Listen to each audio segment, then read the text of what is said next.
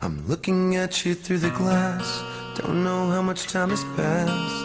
Oh God, it feels like forever. But no one ever tells you that forever feels like home.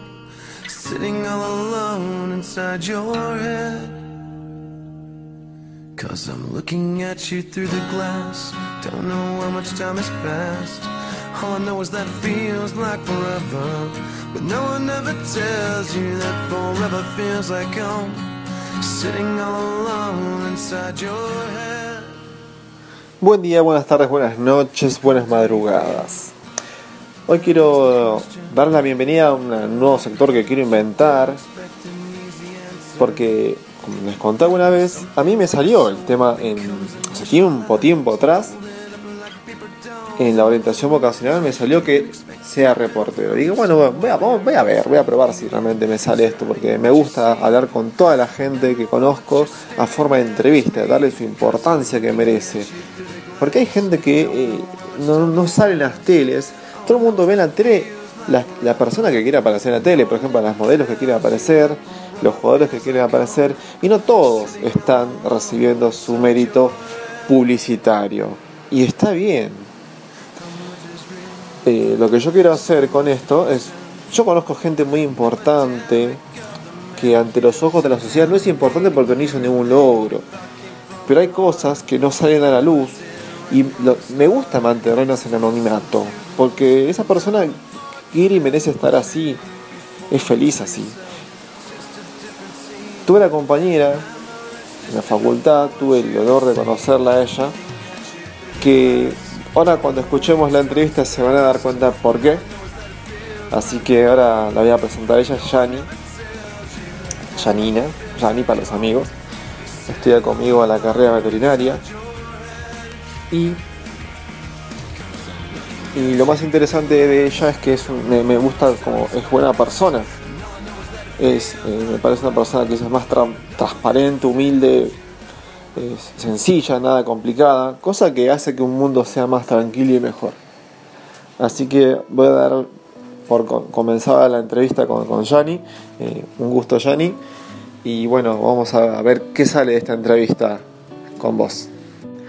Bueno, Yanni, contame un poco de vos, eh, ¿cómo estás? Cómo, cómo sobrellevas esta etapa en la cual ya rendiste exámenes, eh, estamos en época de Navidad, fin de año, post pandemia, o sea, adentramos un poco cómo es tu vida en estos momentos. Me siento aliviada, aliviada temporalmente en este año. Habían ocurrido muchas cosas y cosas personales y eh, de, la de la facultad fue riguroso. Pensé que no llegaba con las con las fechas, con las expectativas, pero en cierta forma lo logré. En un en, para ser sincero, lo logré, pero en un hilo como, ¿cómo puedo decir? Como estar caminando sobre un hilo. Estaba más para caerme que sostenerme. En una cuerda sería la palabra. Caminar sobre una cuerda.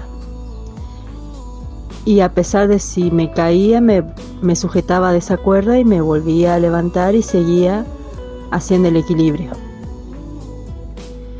Y también con el tema del trabajo, fue, mm, fue un cambio bastante este año, porque la verdad yo siempre, desde que empecé a estudiar, nunca he trabajado así de forma... Mm, he trabajado con mi papá, pero no, no he tenido la oportunidad de trabajar en negocios o de forma independiente. Y bueno, fue un cambio bastante fuerte este año porque pude ver, aunque de forma temporal, el panorama de, lo que es estudiar y trabajar a la vez. Porque el trabajo de ayudante, de capachero en mi caso, de, de albañil, es, es bastante riguroso porque tenés que estar atento. No te puedes distraer. y a veces uno se distrae y vienen las consecuencias, porque es un trabajo que ya después lo podés derribar y lo podés volver a construir, pero hay plata de por medio y no es tu casa, es la casa de un cliente. Así que es una presión también eso, te ejerce una presión. Y fuera de eso, este, un alivio porque puedo, siento un alivio por el hecho de que ya más o menos al estar suelta de la facultad puedo dedicar a hacer otras cosas que de mi vida que dejé pendiente, como poder limpiar mi cuarto, eh, limpieza, eh, acomodar, ver series, poder disfrutar las fiestas con mi familia. Siempre la disfrutamos juntos, poder juntar plata para poder comprar algunas cosas para la fiesta. Somos nosotros cuatro, o sea, siempre lo pasamos con mi familia, mi papá, mi mamá y mi hermana. Y siempre lo pasamos bien. Tomamos, festejamos y bueno, y me dio la oportunidad de poder formar mi propia plata, manejar mi propia plata. Bueno, por lo que veo te desempeñas en un ámbito que está poco explorado por las mujeres y es sumamente machista o es puramente exclusivo de los hombres, que es el rubro de, de la bañinería. Y también lo combinas con estudiar veterinaria. La pregunta es, que todo el mundo siempre se la hace, ¿qué te llevó a estudiar veterinaria? Una carrera comprometedora y además una de las más difíciles de, la UBA y también la más linda.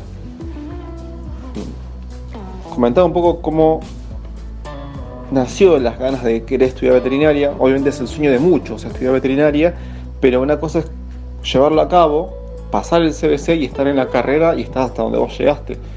Convengamos que falta, pero estás avanzando.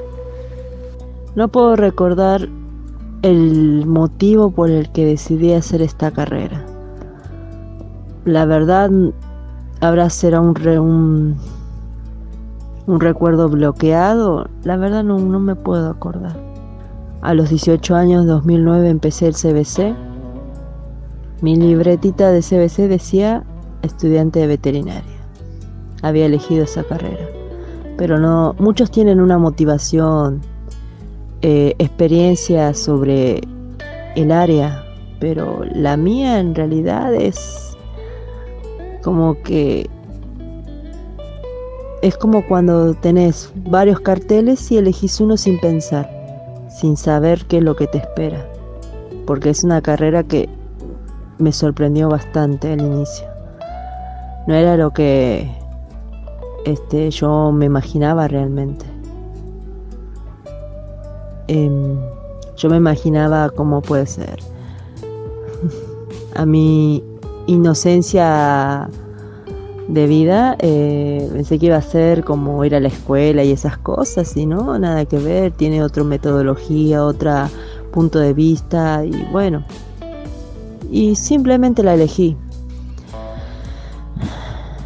Así que sinceramente no tendré el inicio de una historia de por qué elegí esta carrera con una experiencia eh, extraordinaria o, triste para como para otros. La mía simplemente fue elegir y la elegí veterinaria. Es lo que decidí y lo que sacrifiqué muchas cosas por esta carrera y que no me arrepiento, porque la verdad he tenido la oportunidad de conocer mucha gente, muchas historias de sus vidas, mucha oportunidad de expandir mi mente y no quedarme con la una idea básica. Eso es lo que me gusta.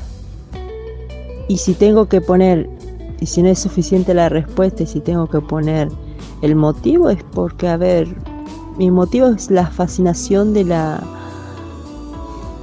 de la vida animal, de su anatomía, su fisiología, si queremos ponerle eh, un entusiasmo de mi motivación. Esta motivación surgió ahora, Pero al inicio de, de, mi, de mis 18 años no tenía motivación realmente. La elegí porque la elegí, simplemente sucedió. Claro, no tuviste esa pasión de, de niño cuando uno le nace y dice, bueno, tuve una mala experiencia y quiero salvarlo, siempre supe que, que cosas que uno flashea chicos, la, la, decisión la tomaste de grande ya y la mantenés. Ese es tu, tu punto de vista. Está bien, está perfecto.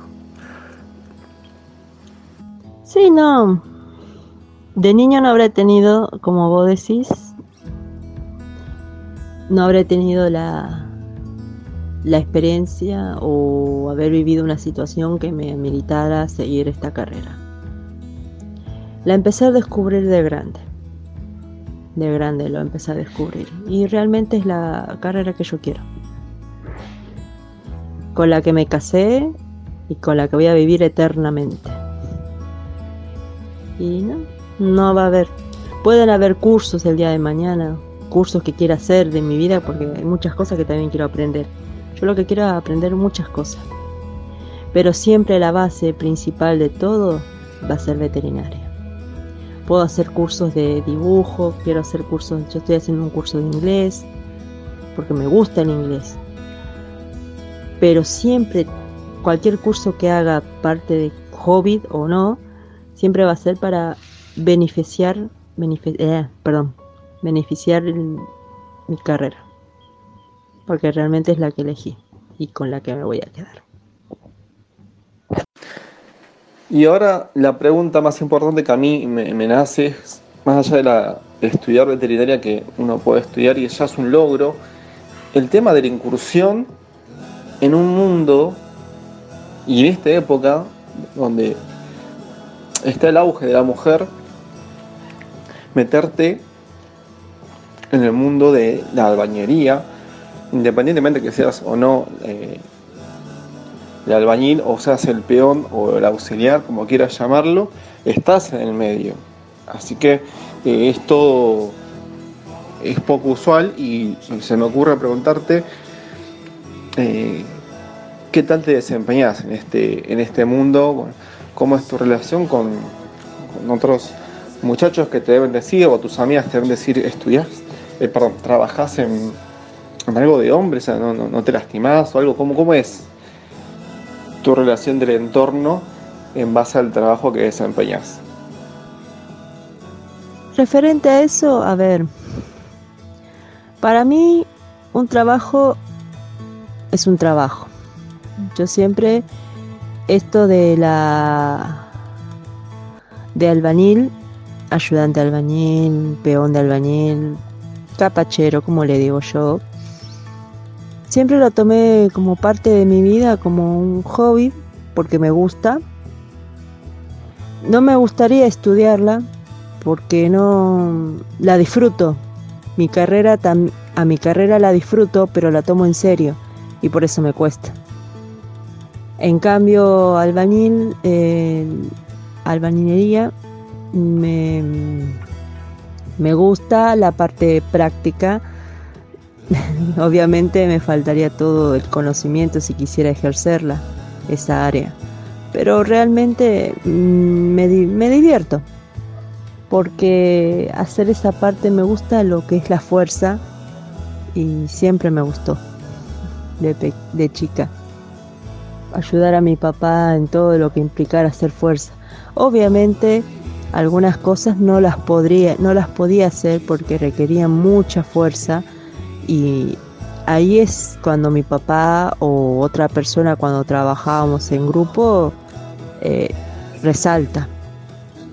Así que yo siempre me consideré para los trabajos con mi papá eh, el sustento, la resistencia cuando hacíamos, teníamos, cuando tenemos que levantar las maderas o colocarlos encadenados, mi papá hacía todo el 100% de la fuerza para poder ponerlo a la altura de 2 metros o hasta 3 metros hemos hecho, o más. Si fue más fue con, con mi hermana en, otras en otras obras. Pero a lo que me refiero de que, por ejemplo, si él tenía que estar colocando el, el esqueleto para el encadenado de los fierros. Este, yo me encargaba de aunque sea sostenerle para hasta que él pudiera acomodarse y poder acomodar la estructura y así.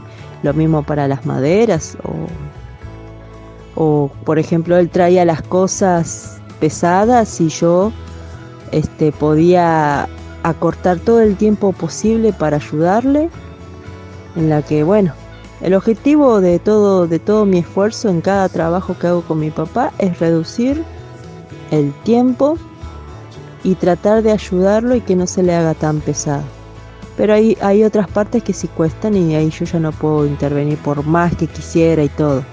Más que ayudarlo terminaría estropeando el trabajo. Es la realidad para mí, yo, yo en ese sentido no tengo problema en decirlo. Siempre, este, pero siempre me gustó. Y más me gusta la parte cuando hay que levantar ya la pared. O, llenar las columnas. Ay, es un momento lindo. Porque es cuando estamos terminando y ahí se me viene toda la fuerza del mundo y mantengo el ritmo. Así que no. Yo no lo. Yo este. Este, este trabajo así, como yo le digo, no. A mí no me influye siempre con educación con respeto como me enseñaron mis padres hacia los demás. Sea, cada uno hace lo que tiene que hacer, así que he tenido trato con con otros hombres así en otros trabajos que hemos tenido, pero yo la verdad no, no entro mucho en confianza o en charla porque me distraigo y me tengo que concentrar para lo que estoy haciendo. O sea, no me gusta distraerme cuando estoy haciendo esos tipos de trabajo porque requiere mucha concentración. Hasta para prestar atención de la cantidad de baldes cuando preparamos la mezcla, porque a veces por ahí mi papá se puede olvidar o yo me puedo olvidar y estamos pensando uh, cuántos baldes cuántos baldes pusimos y así y eso mm, perjudica un poco. Así que eso, eso es así. La siguiente pregunta va más enfocada a, la discriminación que hay o a la segregación, mejor dicho, con respecto a este trabajo, que eh, lo tildan de ser pura y exclusivamente para hombres por ser un trabajo de fuerza mayor. Y también al, prejuicio ¿no? que hay en la sociedad sobre distintos tipos rubros laborales en los cuales uno desprestigia. Por ejemplo, eh, ¿qué le dirías a aquellas personas que a veces desprestigian el trabajo de la albañería. Referente a esto, en realidad si yo tuviera que decirle algo a, a, esas, a esas personas que desprestigian esta profesión, porque es una profesión, eh, la verdad es que simplemente les diría que qué mente tan simple, porque para mí Em, como lo dije en la anterior pregunta, sigue siendo un trabajo y realmente en ciertas cosas, por ejemplo, es verdad, es un trabajo de fuerza mayor. Porque, por ejemplo, para levantar la pared, estar todo el tiempo agachado, te duele la cintura, este, si, ponemos porcentajes, mi papá hace el 100%, yo de mi lado hago el 60% de lo que yo desempeño. Este, así que yo simplemente en mi lado lo que son ayudantes, ayudantes, verdaderamente ayudantes, que en el caso, por ejemplo, el, el principal se pone a, a levantar una pared el ayudante levanta otra pared y eso reduce el, tiempo de trabajo porque ambos hacen distintas cosas. Bueno, este, en el caso de los ayudantes hay que estar ahí, hay que estar ahí bajo el sol, llueva, no, esperando llueva tormentosamente no, pero días nublados, frío, hay que estar ahí hay que pasar por ese por esa parte de la vida, ¿no? No es fácil trabajar para eso.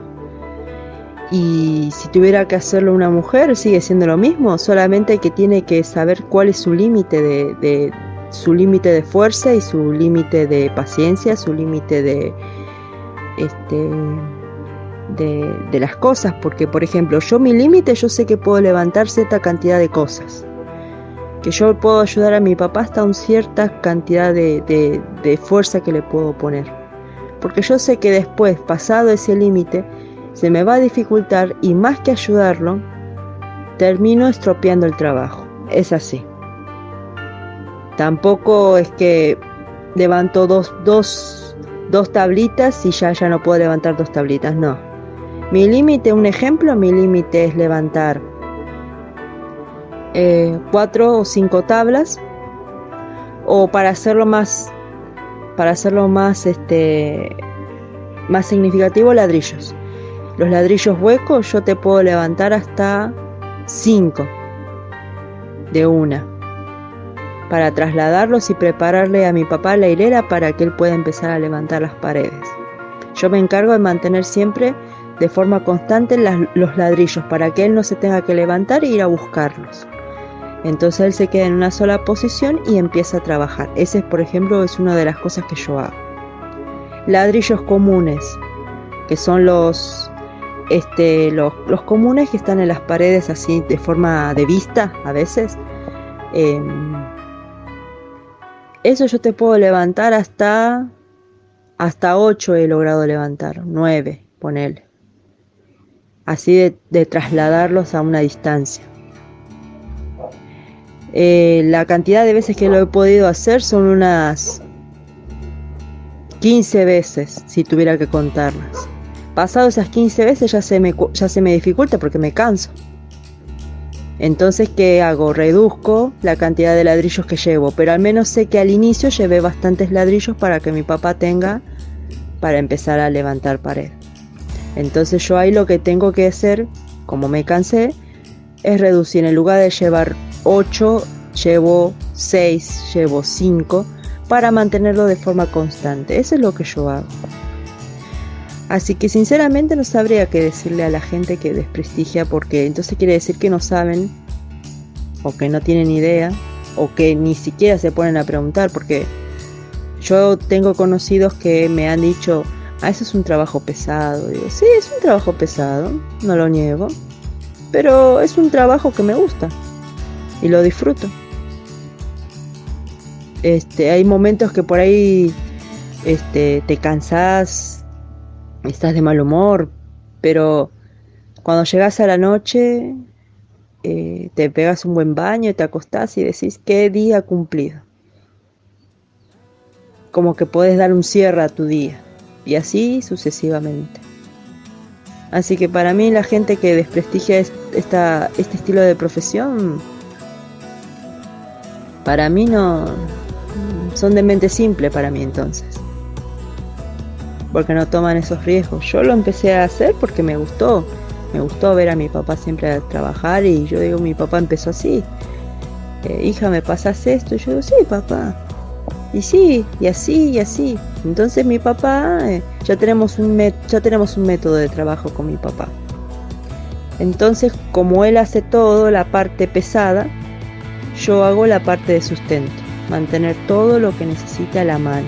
Hay veces que por ahí me olvido o no presto atención y bueno, soy son, se, me regaña. Pero es para entender porque este, tengo que estar con la atención. Tengo que estar al 100%. Y no me molesta, me gusta la, sentir presión. Me gustan los desafíos.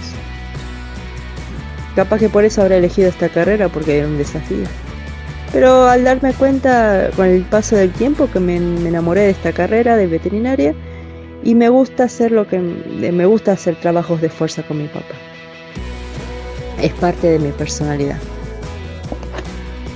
No quiero irme mucho del tema, pero también la pregunta que se me ocurre hacerte es ¿cómo ves a la sociedad argentina actualmente? Ya sea laboral, política, social. Te quiero escuchar un poco tu visión. Es una sociedad complicada. Es una sociedad Mm. para algunos diría enferma, como como comentaron hace un tiempo, enferma, perdida, desorientada también de otra forma de decirlo. Pero para mí, yo lo pongo de una forma más general, complicada. Porque este estamos pasando por un momento en la que uno no puede opinar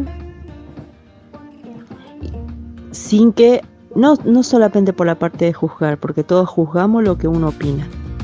El tema de no saber diferenciar. El tema de que, de que si vos seas hombre o mujer o, profesional o esto, ya te ponen como un estereotipo y te meten todos en la misma bolsa. Cuando en realidad no todos son así. No todas las mujeres son así, o todos los hombres son así, o todas las madres, o todos los padres, o todos los hermanos, o todos los jefes de trabajo, o todos los veterinarios, o todo abogado, todo psicólogo.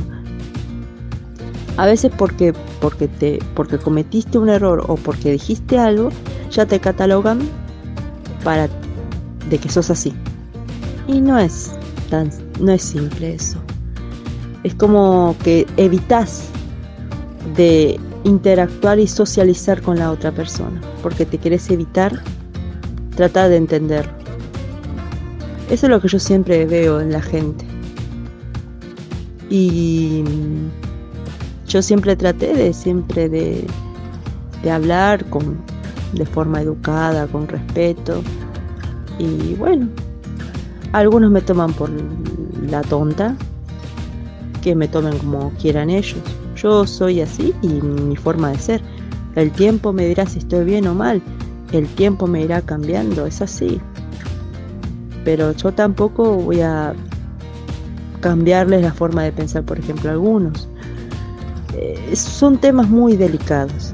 Ahí está, la palabra para definir esta sociedad es que es complicada y delicada. Complicada referente a los sentimientos, a las interacciones, a las relaciones, y delicada porque no sabes a quién se siente tocado, no sabes a quién vas a ofender. Y la verdad es que uno no, no llega a un punto, llega a un punto que uno no sabe cómo tiene que hablarle a la otra persona. Si es muy, si es muy directo, sos el mal. Si eres muy suave, mm, este pretende algo. Si sos muy este si sos muy si sos muy cerrado mm, este este está en en cosas de oculto brujería esas cosas raras que piensan uno. Y yo vivo a la ay por Dios.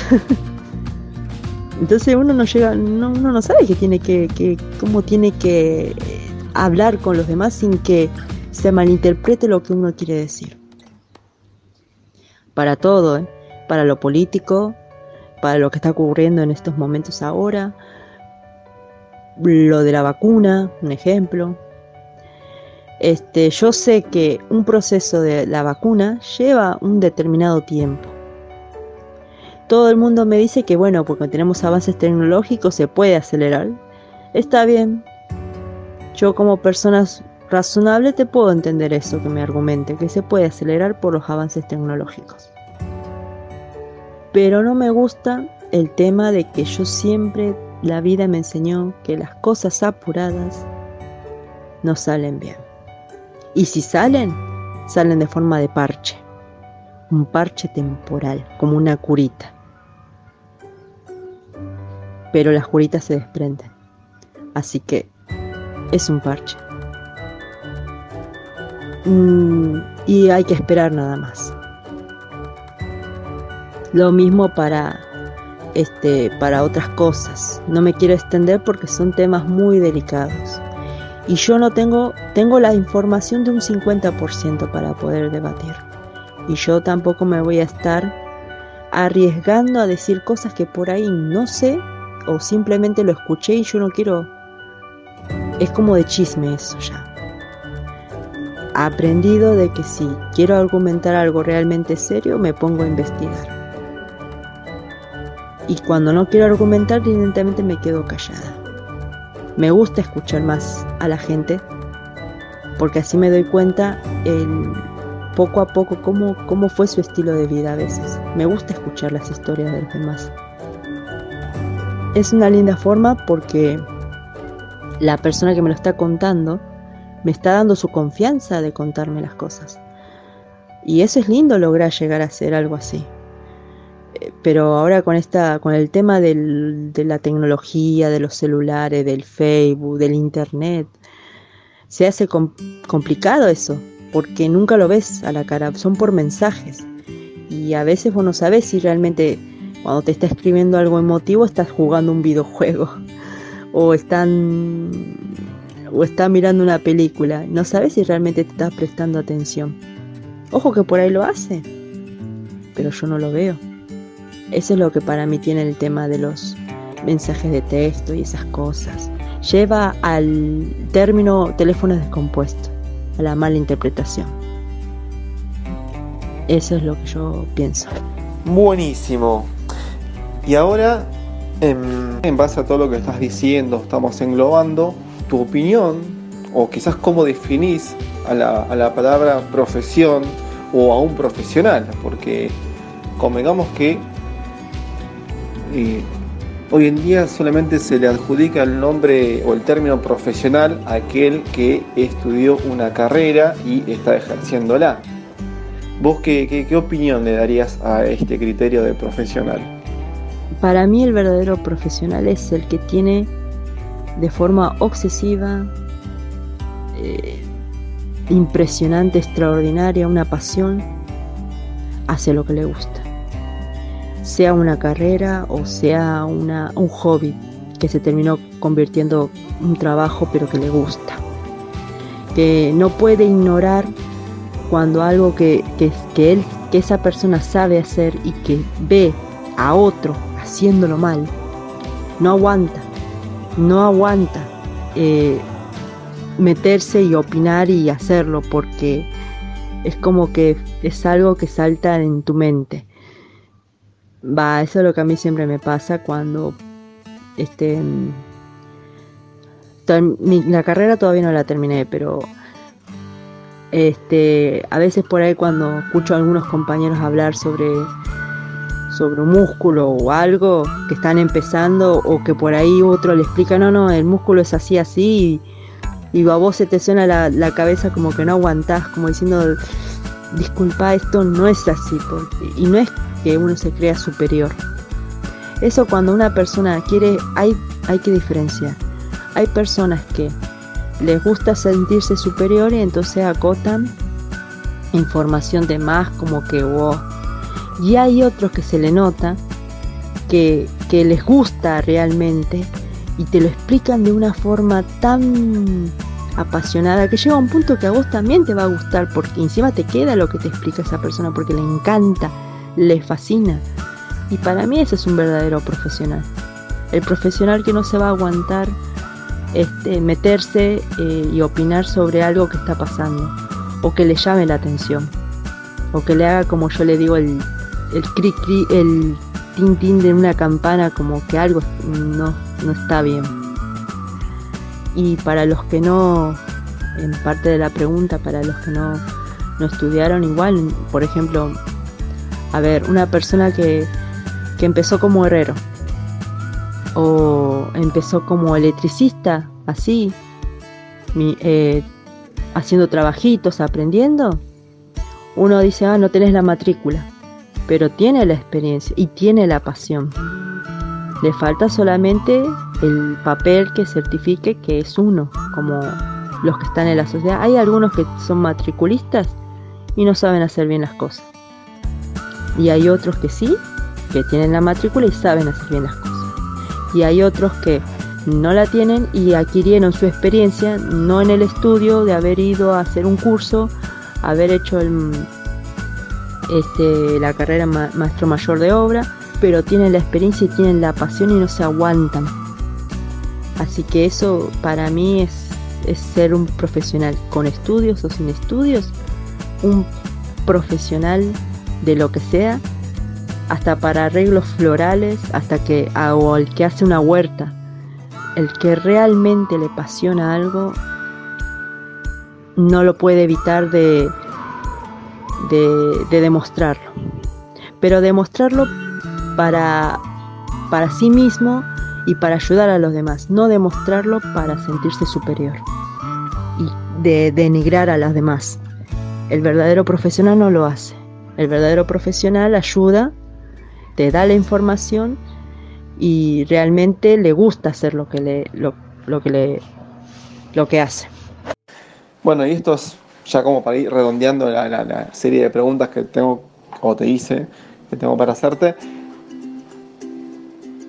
La verdad que gracias a todos por escuchar y necesito eh, unas últimas palabras tuyas con respecto a unos deseos para la sociedad en esta época tan linda del año que es Navidad, Año Nuevo y que pueden haber ah, malos acontecimientos, pero siempre hay unos buenos deseos a pesar de todo. ¿Qué, qué, auguras con respecto a esta época tan linda?